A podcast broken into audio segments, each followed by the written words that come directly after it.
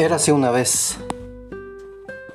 Hace mucho tiempo, en la presidencia municipal de Francisco y Madero, en el estado de Hidalgo, había una secretaria de nombre Juan Escobar. Era muy linda, recuerdo bien.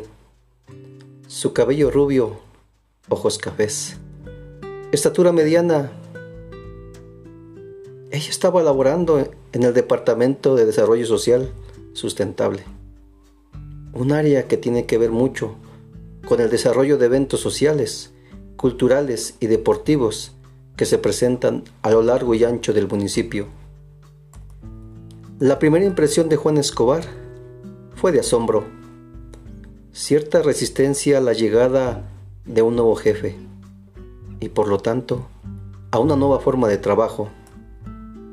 Con voz muy tenue y un tanto tímida se presentó su rostro, su lenguaje corporal, denotaban angustia y nerviosismo. Su mirada sumisa y hacia abajo. Pero vamos, Juana, ¿qué te pasa? Pregunté. Bienvenida, ven, vamos, trabajemos juntos en esta área. Es muy padre, en la cual aprenderemos muchas cosas.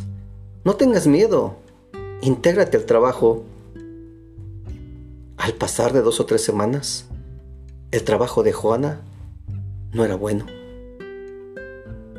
En el fondo, una persona responsable y organizada, dedicada, eficaz, eficiente, pero muy callada y a la vez muy rebelde. No existía cordialidad con los demás compañeros en el área todo le irritaba. Ella algo guardaba. Poco a poco fui ganando la confianza de Juana. Comunicación, mucha comprensión, tolerancia y respeto. Tenía problemas emocionales, familiares que presentaban un desequilibrio de orden de ideas, que le impedían poder ser amable y cordial hacia las demás personas. Ella era buena, de sentimientos puros y nobles. Entendió que los problemas son parte de la vida cotidiana, que tenemos que aprender a vivir con ellos, que somos seres humanos y que necesitamos unos de los otros, que la vida laboral es más productiva cuando existe comunicación, responsabilidad, profesionalismo, entrega y pasión por cada una de las actividades encomendadas.